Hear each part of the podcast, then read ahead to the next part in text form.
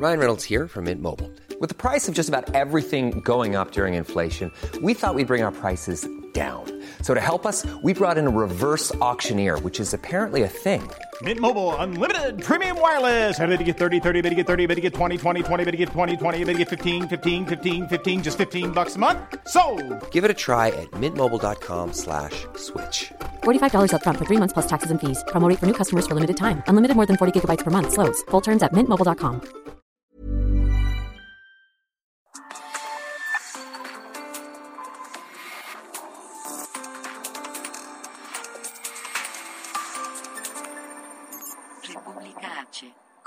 Alejandro Cacho. Bienvenidos a República H. Hoy es jueves 7 de octubre de 2021.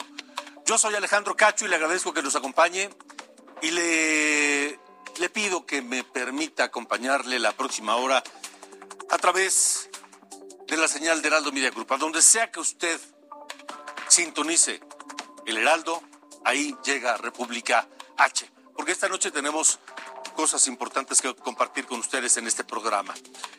Gracias a quienes nos escuchan por Heraldo Radio en toda la República Mexicana, a quienes nos escuchan y nos ven del otro lado de la frontera en los Estados Unidos y también a quienes nos siguen a través de Heraldo Televisión en el canal 10 de Televisión Abierta en México y en eh, distintos sistemas de cable también en el país y por supuesto a quienes a través de las redes sociales y de las distintas plataformas digitales siguen también República H. Gracias a todos y un saludo.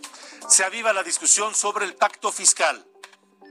Mientras los empresarios de Jalisco salieron a respaldar al gobernador Enrique Alfaro, el presidente López Obrador asegura que no habrá más dinero para los estados si no comprueban que lo usan honestamente. Ya estamos partiendo, o bueno, parte el presidente de la premisa del prejuicio de que el dinero se malgasta o se roba. Hablaremos de eso más adelante también. Aquí en República H, la ruta 2022 comienza a calentarse. Estamos ya en la ruta 2022 de cara a las elecciones del próximo año, en donde se renovarán seis gubernaturas. En Tamaulipas ya hay quien se está moviendo y levantando la mano para ser candidato a gobernador. En Aguascalientes ya se sabe cuántos partidos estarán en las elecciones, mientras que en Quintana Roo el Congreso amplió el periodo del gobernador, que era de cinco años, a seis, pero por ahí hubo un intento de un grupo parlamentario, mejor dicho, de tres partidos, para que el próximo gobernador no hubiera un periodo de cinco, ni de seis años, sino de ocho años. Ups, se les chispoteó, dijeron después. Además, en Chiapas surgió un nuevo grupo de autodefensas. Dicen que su objetivo es apoyar a quienes luchan en contra del expresidente municipal Roberto Pinto Canter y su esposa, la actual presidenta municipal electa Gabriela Roque. Esto en Altamirano, Chiapas. Así que no se despegue esta noche de República H. Tenemos mucha información y comenzamos.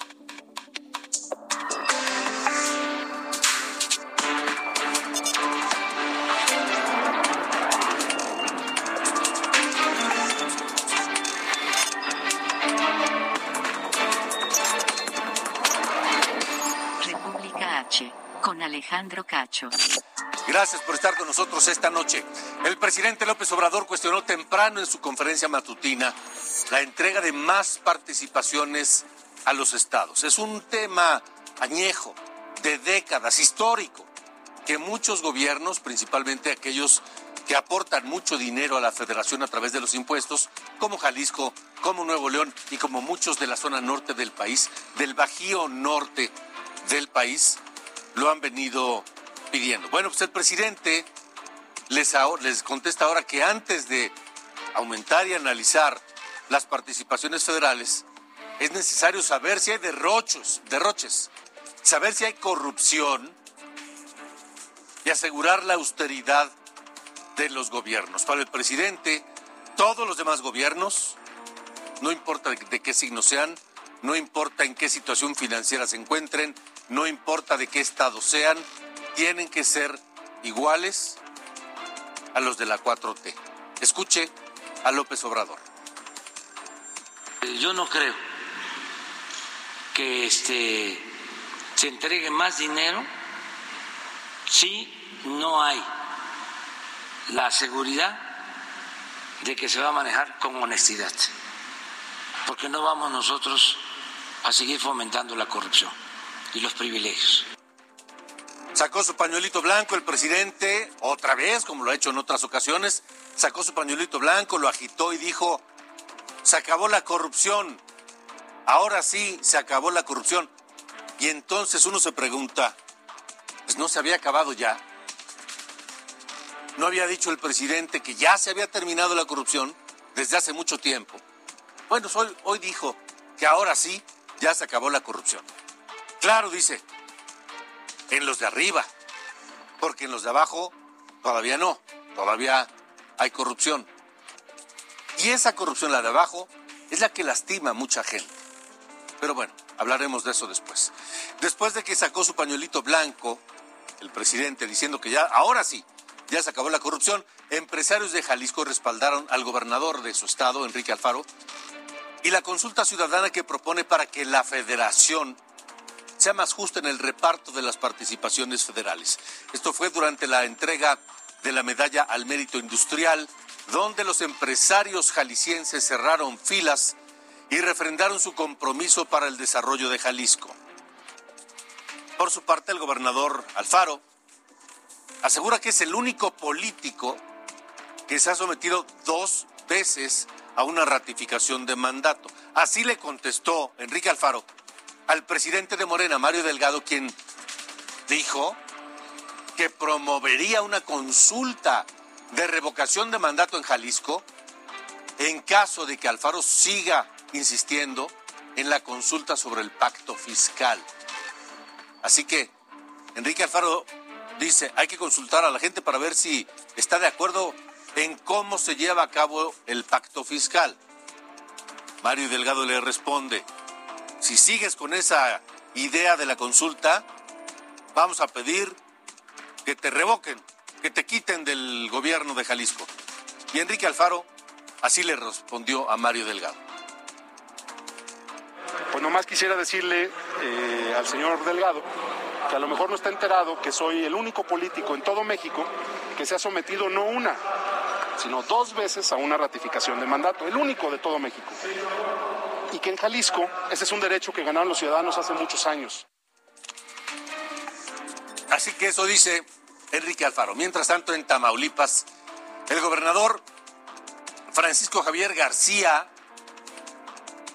le entró a la discusión sobre las partidas presupuestales. Aseguró que el recorte del gobierno federal afecta muchos rubros, entre ellos rubros tan importantes para la gente como la pavimentación de las calles. Insistió que su gobierno, el de Tamaulipas, aplica el programa de pavimentación más grande en la historia de ese estado, pero sigue el eh, gobernador Francisco García, cabeza de vaca, en su eh, crítica permanente al presidente López Obrador. Son las ocho con ocho. Esto es República H. Oaxaca, en República H.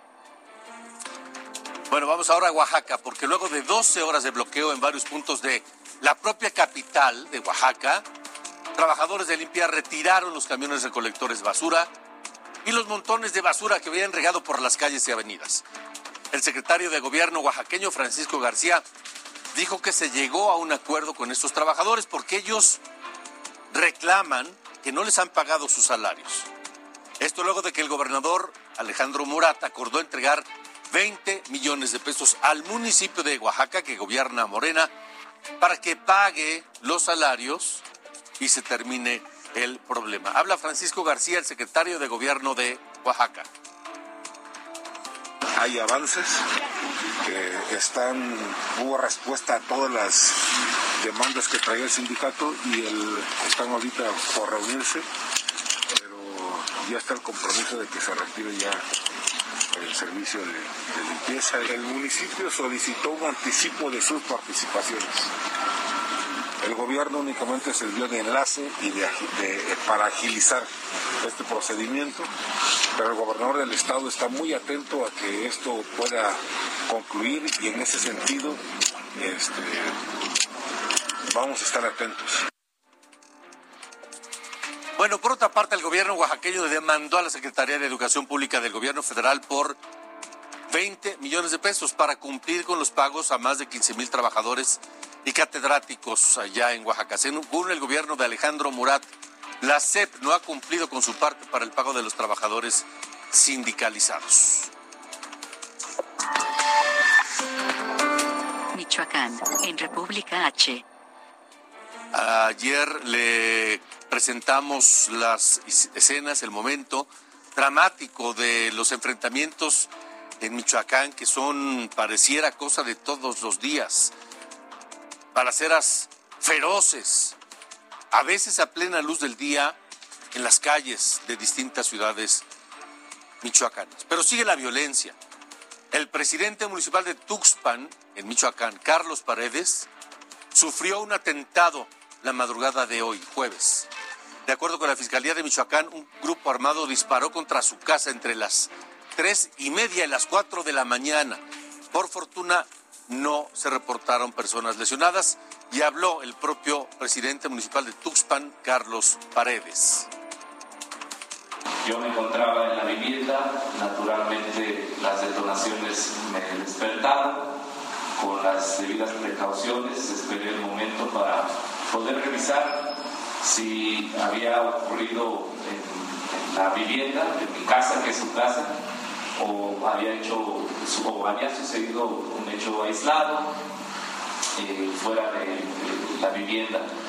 Al recurrir propiamente a visibilizar si había ocurrido algo, me encontré con eh, una afectación de proyectiles de arma de bajo calibre portón de mi casa y dañando obviamente ventanales. También en Chilchota, en Michoacán, nuevamente seguimos en Michoacán, un grupo armado atacó a tiros la policía municipal de ese, de ese lugar, de Chilchota. Después de este ataque, aseguraron dos vehículos con cartuchos y cargadores de armas de distintos calibres. Los responsables huyeron. No se reportaron heridos en este ataque a la policía de Chilchota en Michoacán. Y ya que seguimos en ese estado, Michoacán, el gobierno del estado suspenderá un contrato. Fíjese usted, yo conocer que va a suspender un contrato por 1.227 millones de pesos para renta de aeronaves, para renta de helicópteros y de un avión. Eso es una de las herencias del gobierno de Silvano Aureoles. El gobierno michoacano detectó anomalías en estos contratos. Así lo dijo Carlos Torres Piña, el secretario de Gobierno de Michoacán. Era insostenible e injustificable la manera en la que se hacía uso de los helicópteros particularmente, incluso para asuntos personales y familiares de algunos funcionarios. Y lo que es aún más preocupante es la cantidad de dinero que se destinaba para el pago del uso de los helicópteros. Esto es República H. Vamos a Querétaro, donde las lluvias y las inundaciones han provocado la muerte de seis personas. Una de ellas fue encontrada en un dren en Santa María Magdalena, en la propia capital queretana. Esto luego de que un vehículo cayera en un socavón y fuera arrastrado por la corriente. Entre los municipios más afectados en Querétaro están San Juan del Río, Tequisquiapan, la ciudad de Querétaro, Corregidora y el Marqués, que son también municipios conurbados a la capital de Querétaro, que está sufriendo un terrible problema por las inundaciones y las lluvias. Y en el Estado de México, anoche aquí en República H le, le adelantábamos que en San Pedro Cholula, en Ocoyoacac, Estado de México, llevan un mes bajo el agua. Vamos contigo, Gerardo García, corresponsal de Heraldo Media Group, que tienes toda la información. Buenas noches. Alejandro, te saludo a ti, al auditorio, y como bien lo comentas, desde hace un mes, pobladores de San Pedro Cholula, ubicado en Ocoyoacac, Estado de México, viven bajo el agua debido a que precisamente las lluvias han provocado inundaciones. Las del fin de semana agravaron la situación en un recorrido por la zona. Los afectados están molestos y refieren al menos 500 casas afectadas, mientras que las autoridades locales de manera preliminar hacen referencia a un centenar. El agua fétida en algunas zonas alcanza los 45 centímetros derivado del escurrimiento del propio río Lerma y del conocido como río Ocoyoacac. Los damnificados han tenido que deshabitar sus casas y denunciar que los tres niveles de gobierno no han implementado acciones y obras que eviten estas inundaciones cada año. Esta misma situación se vivió en el 2016 y 2019 y el del lunes, eh, el lunes bloquearon precisamente la carretera México-Toluca por cinco horas a manera de presionar. El municipio de Ocoyoacac instaló tres y las autoridades de la Conagua y CAEM han drenado las aguas sucias, aunque no cambia este escenario. También reportar que en las últimas horas un torrencial cayó en la región del municipio de Calimaya, provocando el desborde, el desborde del río de San Isidro, que forma parte del río eh, Santiago, que provocó daños en viviendas. Derivado de esta situación, también pobladores de Tenango del Valle, otro municipio, resultaron afectados y están conviviendo con agua sucia. El reporte que te tengo, Alejandro Auditorio, muy buenas noches. Gracias, Gerardo. ¿A qué se debe esta inundación y que, y que lleve ya un mes y nadie haga absolutamente nada? ¿Por qué se inunda este, este poblado? Comentarte, Alejandro, que precisamente lo que nos comparten los pobladores es que de cada año están en una zona baja, en donde precisamente el agua no tiene para dónde irse y es esta situación, por, por eso reclaman precisamente que no haya acciones ni tampoco obras eh, que mitiguen esta situación por la que siguen pasando. Gracias, Gerardo, por la información. Buenas noches. Gracias. Buenas noches. ¿Y cómo va a estar el clima? Ya le habíamos adelantado que el pronóstico del tiempo decía que las lluvias van a continuar. Vamos contigo, Sara. ¿Qué dice el clima? ¿Qué dice el reporte del tiempo? El Servicio Meteorológico Nacional prevé lluvias torrenciales para esta noche y la madrugada del viernes. Los estados afectados serán Veracruz, Chiapas, Tabasco y Campeche. Las lluvias serán ocasionadas por el Frente Frío número 2. Sobre el Golfo de México los fuertes aguaceros podrían provocar deslaves e inundaciones en la región sureste de México. También se esperan lluvias fuertes en Oaxaca, Yucatán y Quintana Roo.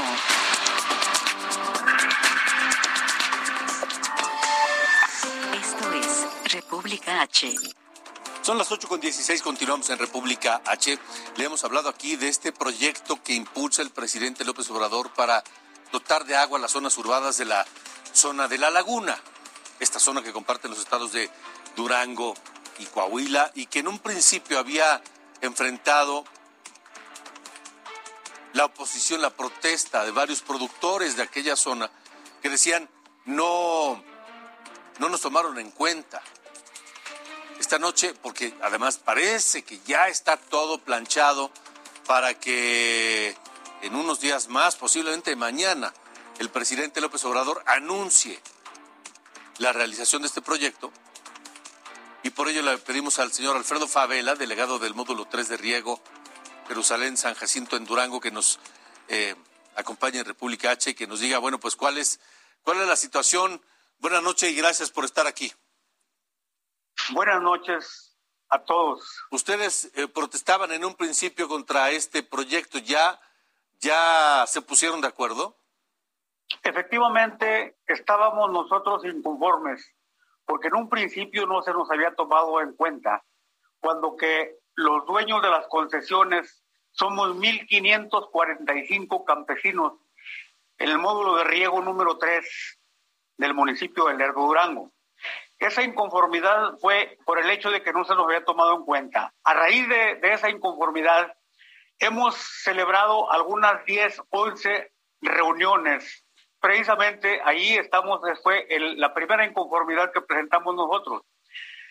Hemos tenido algunas 10, 11 reuniones y consideramos que ha sido eh, oportuno el tener esas reuniones y porque resulta benéfico tanto para el proyecto que tiene programado por ahí nuestro presidente de la República, como para nosotros, los productores eh, agrícolas, de tal manera que, que hemos llegado ya a un acuerdo entre todos nosotros.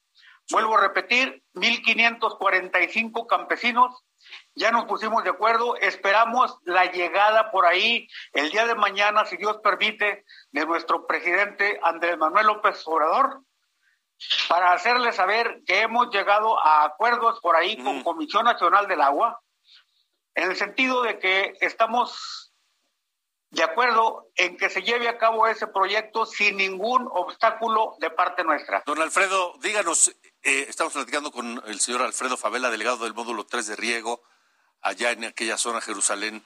Eh, díganos, ¿en qué, en, ¿en qué consiste el acuerdo? ¿Cuál fue el acuerdo que ustedes aceptaron? Y supongo que en, cual, en todos los acuerdos, pues se cede y se gana. ¿En qué consiste? Exacto. Esto consiste en lo siguiente. Nosotros tenemos autorizados 71 millones 225 mil metros cúbicos por ciclo agrícola, claro, cuando nuestras presas tienen agua suficiente.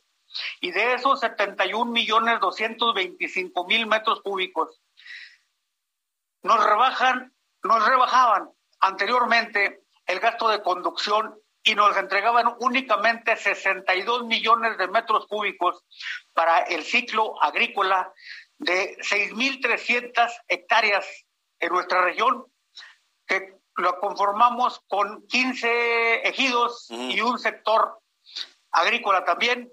Entonces, si nos estaban entregando 62 millones de metros cúbicos para el riego de esa superficie, Antier estuvimos en, la última reunión por ahí en la cual acordamos con Comisión Nacional del Agua que en lugar de 62 millones de metros cúbicos nos entregarán un volumen de 75 millones de metros cúbicos, o sea, 13 millones más para poder nosotros regar todos nuestros cultivos, porque con, la super, con el volumen que nos estaban entregando, nosotros teníamos oportunidad de sembrar únicamente un cultivo que es primavera-verano. Y consideramos nosotros que teniendo la experiencia de que en el año del 2013 hubo un miniciclo agrícola por el hecho de que nuestras presas tenían un agua muy una cantidad, un volumen muy mínimo. Por ese motivo nos entregaron únicamente 49 millones y fracción casi 50 millones. Y nos llevamos la experiencia que organizados todos nuestros compañeros y su servidor, podríamos sacar adelante nuestros cultivos con 50 millones de metros cúbicos, lo que así sucedió. O sea, de 62, me dijo. De 62 millones. Van a bajar a 50 y con eso van a tener suficiente nos bajaron a 50 en el año del 2013. Ok.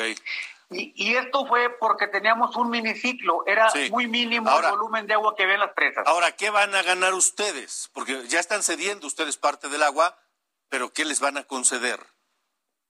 Nos están concediendo 13 millones más como para poder nosotros sacar adelante nuestros cultivos, porque teníamos con 62 millones, teníamos únicamente en el agua controlada que era de marzo a julio, regábamos únicamente una, un, una, un, periodo del ciclo únicamente primavera-verano. Y si nosotros en el año del, del 2016 nos llevamos esa experiencia, ahora les dijimos que nos entregaran un volumen adicional que es de 13 millones de metros cúbicos más de los 62 y que nos entregaran 50 millones para regar el ciclo primavera-verano y nos guardaran 3, 25 millones para completar los 75 para regar otoño e invierno, a lo cual Comisión Nacional del Agua, por conducto por ahí del director nacional, a quien le agradecemos su participación en esta ocasión, a Germán Arturo Martínez Santoyo, llegamos a ese acuerdo de que sí se nos van a proporcionar esos 13 millones más para no tener nosotros el problema de sembrar únicamente primavera-verano, sino que tendría que ser, levantaríamos cosecha todo el año, definitivamente. Y ah, pues es un, buen acuerdo. Ustedes pueden trabajar acuerdo. En, en las cosechas todo el año y eh, eh, esa parte que van a recibir menos de agua se va a la zona urbana de la zona de la laguna, ¿correcto? Efectivamente. De acuerdo. Efectivamente. Bueno, en el caso de nosotros, en el módulo de riego número 3, parece ser que por ahí hubo acuerdos con los módulos de riego del 4 al 17, en el sentido de que ellos iban a aportar un volumen de agua para el consumo humano. Pues ya lo estaremos viendo, don Alfredo. Le agradezco mucho que nos haya acompañado esta noche aquí en República H. Un saludo hasta allá, hasta la laguna. Muchas gracias, señor. Buenas noches. Hasta luego, buenas noches. Nosotros vamos a una pausa y de regreso, la ruta 2021.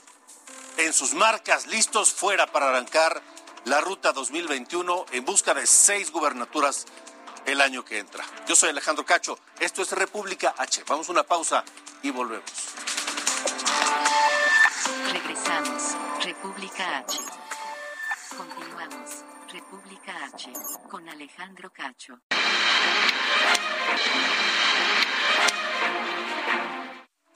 Estamos ya de lleno en la entrada de la ruta 2022. Esta ruta que llevará a seis estados en la República Mexicana a elegir gobernador el próximo año. Y en el arranque de varias carreras en distintos estados, en varios de estos estados, eh, aunque el Estado de México no tendrá elección para gobernador el próximo año, sí empiezan a calentar ya motores. Empiezan algunos pues a hacer trabajo de campo, a estar permanentemente en presencia de la militancia, en hacer trabajo público, eh, y, algunos de ellos son, por, por supuesto, los de Morena. Y llama la atención una fotografía que se publicó a través de redes sociales, una fotografía en la que aparecen varios aspirantes, fuertes aspirantes de Morena para ser candidatos a gobernador del Estado de México. Está en primer lugar Delfina Gómez, la secretaria de Educación. Delfina Gómez, que es una mujer de todas las confianzas del presidente López Obrador, expresidenta municipal de Texcoco. También está el administrador general de aduanas, Horacio Duarte, otro aspirante fuerte y también gente de, confianza del presidente, representante ante el INE, muy combativo.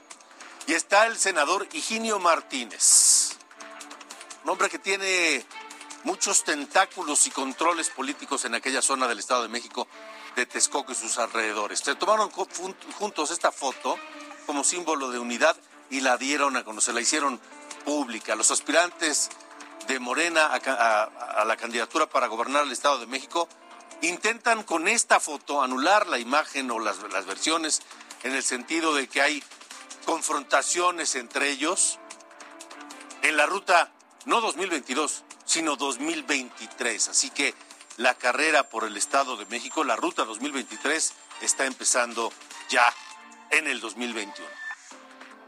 Pero en esta ruta 2022 en Aguascalientes serán siete los partidos políticos que competirán por la gubernatura el 5 de junio del año próximo. El Instituto Electoral de Aguascalientes anunció que a partir de hoy arrancó el proceso electoral. Luz verde.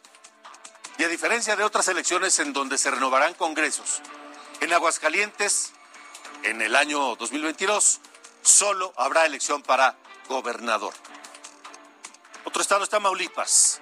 Tamaulipas que se encuentra inmerso en una agitación política por todas las acusaciones en contra del gobernador Francisco García, Francisco Javier García, cabeza de vaca. Maqui Ortiz, quien acaba de dejar la presidencia municipal en Reynosa, que es la tierra además de García Cabeza de Vaca, ella además aspira a ser gobernadora de Tamaulipas y ya anunció que mañana comienza un recorrido por Matamoros en la frontera norte, Ciudad Victoria, la capital, y otras localidades en Tamaulipas. Hay que recordar que Maki Ortiz, pues, eh, fue presidenta municipal de Reynosa por el PAN, pero está, está en pláticas con Morena, está abierta a escuchar propuestas de Morena porque ella ve que en el PAN no tendrá posibilidades de ser la candidata a gobernadora, aunque también Maki Ortiz ha tenido reuniones con el Partido Verde Ecologista de México. Las cosas empiezan a mover. El presidente del PRI en Tamaulipas, mientras tanto, afirma que hoy, octubre de 2021, no hay condiciones para ir en alianza con otros partidos políticos en la ruta 2022 para elegir gobernador en Tamaulipas. Escuchen. Solos. Ahorita no vemos las condiciones de una alianza. Eh, yo siempre lo he dicho y sí nos hemos estado preparando para competir como partido político con nuestra propia plataforma, así como hoy lo hemos manifestado aquí ante la autoridad electoral. Y realmente, pues bueno, no se han creado las condiciones. Estamos preparados más para competir con un candidato o candidata propia. Y bueno, ya vendrán los tiempos eh, finales que serán en el mes de enero. La entrevista en República H. Es el eh, presidente del PRI en Tamaulipas, Edgar Melhem, quien eh, después de decir que no hay condiciones para ir en una alianza, pues entonces ya no sabemos. Porque parece que en el PRI, como dicen una cosa, dicen otra. El presidente del PRI en Tamaulipas lo dijo porque se le ocurrió o porque tiene línea directa de Alejandro Moreno, el presidente priista. Habremos de ver qué es lo que ocurre allá en Tamaulipas. Pero vamos de Tamaulipas a Quintana Roo, en donde en el Congreso local se aprobó aumentar el periodo del próximo gobernador. Era de cinco años y lo aumentan a seis, pero de pronto hubo un intento porque no fuera a seis, sino a ocho años el periodo del próximo gobernador de Quintana Roo. Le agradezco esta noche a la diputada del Partido Acción Nacional allá en Tamaulipas, Reina Durán, que nos acompaña aquí en República H para hablar precisamente de esto. Diputada, gracias por estar aquí. Hola Alex, muchas gracias por el espacio y gracias por la invitación. Solo, solo que no soy de Tamaulipas, soy de Quintana Roo. ¿Dije Tamaulipas? Quintana Roo. No, me equivoqué, entonces me equivoqué, no. Hablo de Quintana Roo, por supuesto. Este, entonces, bueno, ya el próximo gobernador o gobernadora de Quintana Roo eh, tendrá un periodo de seis años.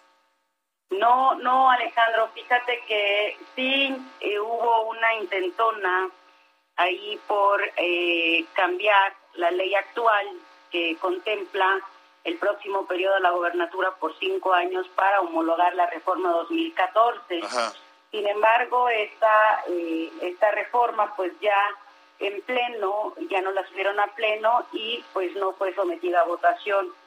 Por este, en ese sentido, pues la reforma, la ley vigente es la que teníamos y vamos a tener una gobernatura de cinco años. O sea, no se votó y se queda como está, ya no hay posibilidades de votarlo próximamente. Ya no, ya se venció el plazo. Lo único que sí este, nos llamó la atención, pues era la premura por algunos diputados de Morena, este, en aprobar esta esta reforma que fue presentada por el diputado Carlos Hernández mm. este, del PRI y este pues nosotros o yo por ejemplo que soy la presidenta de la comisión de puntos constitucionales ni siquiera fui eh, convocada. Yo yo convoco y ni siquiera me invitaron a la reunión imagínate. Y entonces querían los de Morena junto con los del Verde y PT que el periodo del próximo gobernador fuera de ocho años. Querían que fuera de seis años y tener una mini gobernatura de dos años. Ok. ¿Y cómo justificaban eso? Que por el tema de eh, la reforma fue justificada o la propuesta eh, que, se, que se ingresa por el tema de COVID, imagínate, ¿no? Que por el COVID ahora necesitaban un año más. Cuando el YECRO, este, que es la institución electoral en el Estado, se gasta aproximadamente en una elección 300, de 300 a 400 millones de pesos. Eh, con la reforma que se pretendía aprobar de manera, yo lo dije y lo denuncié en tribuna oscura, en una forma eh, verdaderamente eh, que llama mucho la atención, porque pues no, no son aliados de Quintana Roo estos diputados que la aprobaron, pretendían hacer una gobernatura de dos años, del 2028 al 2030, para poder ampliarle un año más a esta, a esta gobernatura que se va a elegir. Eso nos haría que en el 2022 eligiéramos solo gobernador y diputados locales. Y en el 2024 elegiríamos diputados locales y presidentes municipales. En el 2027, diputados locales, presidentes municipales, y en el 2028 elegiríamos solo gobernador por dos años para tener ya la homologación en 2030. Como está la ley actual, nosotros homologamos las elecciones en el 2027. Imagínate, nos querían hacer retroceder tres años. Ahora, ¿por qué tiene Quintana Roo periodos de gobernador de cinco años? Porque de esa manera la decimoquinta legislatura en la anterior homologó el, el hecho de la reforma 2014 a nivel federal para que no, no tuviéramos eh, elecciones cada año. En, en, estos seis años casi tuvimos una elección cada año. Como se reforma en, el en la decimoquinta legislatura, en el 2027 nosotros elegiríamos gobernador, diputados locales, presidentes municipales, diputados federales, en una sola elección. A ver, estamos platicando con la diputada panista de Quintana Roo, eh, Reina Durán, quien nos explica este, esta intentona por aumentar primero de cinco a seis años el gobierno del el, periodo del próximo gobernador de Quintana Roo y luego darle dos años más. Lo que no entiendo, esa intentona fue de Morena, PT y Verde, pero lo que no entiendo es qué tiene que ver el COVID, porque ellos así lo justificaron, ese, ese, ese, ese usaron esa razón para justificar dos años más. No entiendo qué tiene que ver el COVID con darle dos años más al gobernador.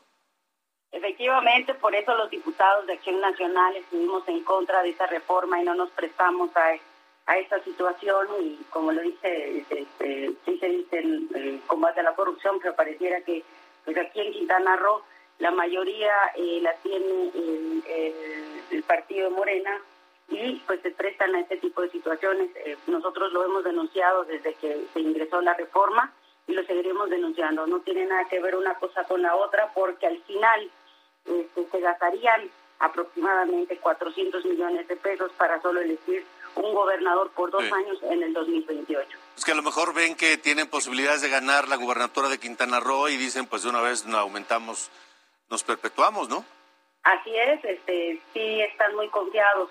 Eh, lo único que yo sí les, eh, les, les daría un exhorto, ¿no? Los ciudadanos no son nada, ya no son tontos, no son ciegos y se dan cuenta de todas las situaciones que están pasando y pues en eso yo les diría una vez más, decepcionan al pueblo, eh, Morena decepciona al pueblo, ¿no? Eh, con esa intentona grave falta también a la a los ciudadanos de Quintana Roo y pues aquí estuvimos nosotros los de Acción Nacional pues defendiendo y respaldando a toda la ciudadanía poniéndonos en contra de esta reforma. Diputada Reina Durán, ¿cómo están ¿Cómo están las preferencias, los ánimos? Sé que es temprano, sé que todavía faltan unas semanas, un par de meses para que se empiecen a, barajar nombres, a decidir candidaturas y demás, pero ¿cómo están los ánimos partidistas hoy en Quintana Roo?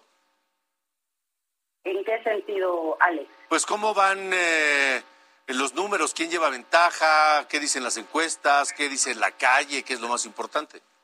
Mira, lo que yo sí te puedo decir es que lo que dice el ciudadano es que no va a volver a dejarse engañar y que va a votar por quien mejor lo represente. Obviamente, como Acción Nacional, Acción Nacional estamos haciendo nuestra, nuestro trabajo, no solo en el Congreso respaldando a los intereses de las y los ciudadanos, sino también en el campo, ¿no? Eh, de manera cercana al ciudadano, de manera cercana a ellos, viendo cuáles son las necesidades y siendo nosotros los diputados aquí en el Congreso la voz y defendiéndolos.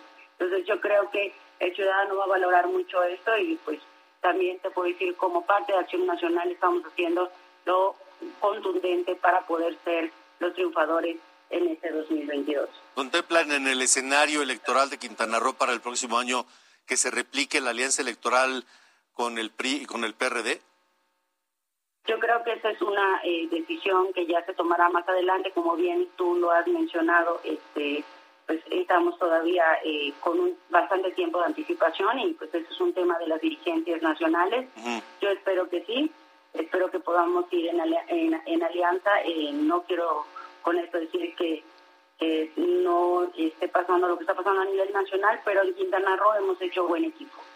De acuerdo, pues eh, diputada Reina Durán, gracias por haber estado en República H. Seguramente vamos a seguir hablando porque de aquí a la elección van a pasar muchas cosas y van a intentar hacer muchas otras. De acuerdo, diputada, gracias. Muchas gracias, Alex. Buenas noches, 8 con 44. República H. Y siguiendo en la ruta 2022, vamos a Baja California. No, esto es ruta 2021, porque la gobernadora de electa de Baja California, Marina del Pilar Avila, presentó a los nuevos integrantes de su gobierno. Ellos son, por ejemplo, Alfredo Álvarez Cárdenas, quien será el coordinador general del gabinete, Rocío López Gorsabe, quien será la oficial mayor, y Miriam Cano, la secretaria de Inclusión y Equidad de Género. Así lo anunció la propia gobernadora Marina del Pilar son los perfiles que nos estarán acompañando, gente con mucha vocación de servicio, con muchas ganas de trabajar por Baja California, que también estuvieron muy activos en la campaña. Bueno, y en Baja California Sur los diputados locales recortarán sus salarios, los dejarán en 88 mil pesos mensuales sin bonos ni pagos adicionales. Esta decisión generará un ahorro anual de 25 millones de pesos. Sin embargo, los diputados locales de Baja California Sur tendrán, podrán disponer de recursos para su trabajo y apoyos asistenciales siempre y cuando lo justifiquen.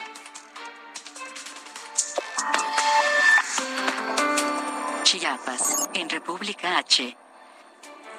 Hemos estado hablando mucho en República H de lo que está ocurriendo en Chiapas, en distintos ámbitos, en, en tema de violencia, en el tema de los desplazados, en materia migratoria y en, el surgimiento de grupos armados e inconformidades con las autoridades electas en varios municipios. Uno de ellos Altamirano, Altamirano Chiapas, donde además apareció un nuevo grupo de autodefensas. Otra vez, como ya conocemos el estilo de estos, de estos grupos, en un video este grupo dijo que apoya a las personas que están contra el expresidente municipal de Altamirano, Roberto Pinto Canter, y contra su esposa, Gabriela Roque, quien ganó las elecciones y es hoy la presidenta municipal electa. Así se presentó este grupo de autodefensas que no dio su nombre, supuestamente por respeto al EZLN. Porque aquí en Altamirano la democracia y la justicia tiene precio. A estos hermanos que están luchando les decimos que cuentan con nuestro apoyo, los ayudaremos a defender este territorio a costa de lo que sea para que no haya más delincuentes y rateros, para que se acabe los gobiernos sordos y aprovechados y para que se acabe la explotación de nuestros recursos naturales desde las montañas de Altamirano. ¡Viva Altamirano! ¡Viva! ¡Viva los autodefensa! ¡Viva! ¡Viva Altamirano! ¡Viva! ¡Viva los autodefensa! ¡Viva! Y ayer le comentamos sobre la deportación que dicen voluntaria y humanitaria de migrantes centroamericanos. Así la califican las autoridades mexicanas, pero eso es suena mal chiste porque las deportaciones no son ni voluntarias y menos humanitarias de estos migrantes centroamericanos y haitianos. El avión que despegó hoy del aeropuerto de Tapachula, con destino a Puerto Príncipe, eh, llevaba pues, a distintas personas y una de ellas, en un intento desesperado por no volver a su país, se brincó la escalerilla como un, intento por quedarse en México, cuando habían prácticamente nulas posibilidades de, de quedarse en el país, porque estaba ya en la pista de aterrizaje, estaban abordando y rodeado de agentes de distintas corporaciones federales de México, y por supuesto fue luego detenido y subido al avión. Un avión que tuvo que eh, regresar de nuevo a la puerta porque hubo dificultades para su despegue. Y ante lo complicado que resulta cruzar hacia los Estados Unidos, ya hay muchos de estos migrantes resignados, resignados con no llegar a territorio de los Estados Unidos, pero ya que están en México dicen, pues nos vamos a quedar aquí. Esta noche, como todas las noches, pues Eduardo Torres tiene el detalle de estas historias. ¿Cómo te va, José Eduardo? Alejandro, gusto saludarte de nueva cuenta en este seguimiento que estamos dando al fenómeno migratorio que inicia aquí en México, en la frontera sur, en Tapachula, esta ciudad que está volcada completamente, que está atascada, por decirlo de alguna manera, de migrantes. Y como bien lo señalas, ya la perspectiva de los extranjeros se está moldeando más hacia la parte de no vamos a regresar a nuestros países, pero sí vamos a seguir avanzando. Y la meta final es Estados Unidos y si no lo, no lo consiguen, se van a quedar aquí en México. Esto, si no se entrometen las deportaciones voluntarias que está realizando el gobierno mexicano a través del Instituto Nacional de Migración. Hemos hecho un sondeo hoy en Tapachula y vemos que siguen llegando muchos migrantes, principalmente haitianos, pero no son el único grupo vulnerable que está llegando a Tapachula. También están los centroamericanos, cubanos, incluso africanos, que están llegando a este punto del país. Hemos platicado con una hondureña migrante que está viajando junto a sus dos hijos y junto a su madre. Ellos están en estos momentos en una pensión en el centro de Tapachula, pagando 200 pesos por noche, viviendo entre cucarachas, viviendo, eh, durmiendo en una cama para cuatro personas en condiciones insalubres para estos menores de edad. Ella es Carla Moltalbán y esto fue un poco de, los, de lo que nos comentó en torno a lo que quiere ella lograr. Y si ya no se puede llegar a Estados Unidos, este es su deseo. Escuchemos. Ahora, Carla, ¿qué va a pasar con ustedes? ¿Lo van a volver a intentar? Claro que sí, lo vamos a volver a intentar, porque a Honduras no podemos regresar, definitivamente no. O sea, ni para atrás. No. Solo para adelante. Solo para adelante. Esta vez solo para adelante. ¿A dónde quieren llegar? Deseo llegar a Estados Unidos con mis hijos. ¿Deseas cruzar a Estados Unidos con tus hijos? Sí. ¿Y si no existiera esa posibilidad, te quedarías a vivir en México? Si no llega a correr el peligro la vida de mis hijos y la mía, estaría de acuerdo, pero no aquí en Chiapas. Definitivamente aquí en Chiapas no. ¿Buscarías algo en el norte del país? En el norte, en el norte. ¿Alguna ciudad en específico en Estados Unidos a la que quieras llegar o donde tengas algún conocido que te diga que llegues allí?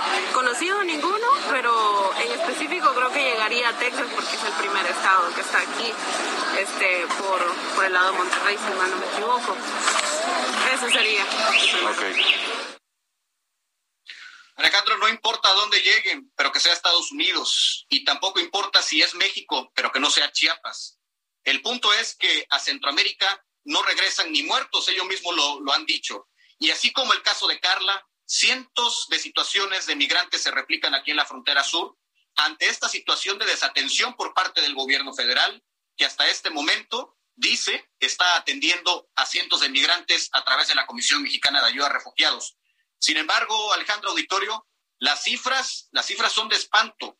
Solamente al cierre de septiembre, 31.884 hondureños habían solicitado refugio en México y 26.007 haitianos hasta el cierre de septiembre habían llegado a tocar la puerta de Comar, pero nadie les abrió. La situación ahora es caótica, así como inició a principios de año. La oleada de migrantes sigue llegando a la frontera sur y nadie los atiende, Alejandro. Nadie los atiende y ellos, si no logran ingresar a territorio de los Estados Unidos, dicen México, pero ya dijeron Chiapas no, pero ¿dónde sí entonces en México? Bueno, ellos tienen eh, en el mapa vislumbrado llegar a Tijuana, ciudades que tienen eh, más desarrollo en cuanto a la industria, que es donde sus conocidos o familiares que en años anteriores lograron avanzar les han comentado que hay oportunidad de trabajo. En Chiapas la industria no existe como tal. Mm. Los restaurantes, las cadenas comerciales aquí en Tapachula no emplean a los migrantes. Hay una discriminación muy marcada hacia ellos, principalmente hacia los haitianos, que no les están dando trabajo. ¿Y a qué se dedican, Alejandro? A vender aguas, a vender comidas, eh, comidas endémicas de sus países y a subsistir pues de las propinas mendigando en las calles, en los cruceros, en las avenidas. Es la única manera en la que tienen de poder recolectar un poco de dinero día a día ¿Y qué comen? Pues comen sopas instantáneas, comen lo que la gente les regala, pero esta situación nos mantiene con el estómago vacío y con las esperanzas llenas de poder encontrar una nueva oportunidad de vida, a pesar de que saben que en México la situación es muy complicada en torno a esto. Pues Eduardo, nos quedan 20 segundos. Esta noche hay una inundación muy importante en la costa chiapaneca. En efecto, Alejandro, las fuertes lluvias esta noche han dejado afectaciones severas en el municipio de Huixla, a 45 kilómetros de Tapachula, donde me encuentro en estos momentos. Hay decenas de familias afectadas y como pueden ver en las imágenes que se están replicando en estos momentos, las calles quedaron completamente al nivel del agua y en estos momentos las autoridades de protección civil intentan pues resarcir estos daños que se están generando. Mañana daremos el reporte completo. Gracias, José Eduardo. Buenas noches. Y gracias a usted también por habernos acompañado. Recuerde que mañana nos vemos a las 8. Hasta la próxima.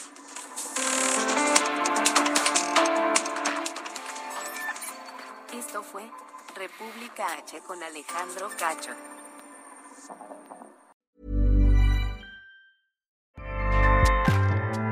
ACAST powers the world's best podcasts. Here's a show that we recommend. The Real Housewives is a guilty pleasure for most, but if you're looking to not feel guilty about that pleasure, tune in to Everything Iconic with me, Danny Pellegrino, where I break down all the messy moments and behind the scenes antics of Bravo's popular franchise. And on Everything Iconic, I also interview celebrity guests like Kelly Ripa, Kiki Palmer, Drew Barrymore, Cameron Diaz, and more about their guilty pleasures, their past work, and so much more. So if you're pop culture obsessed and find yourself watching way too much reality TV like me, tune in to Everything Iconic with Danny Pellegrino wherever you listen to podcasts. ACAST helps creators launch, grow, and monetize their podcasts everywhere. ACAST.com.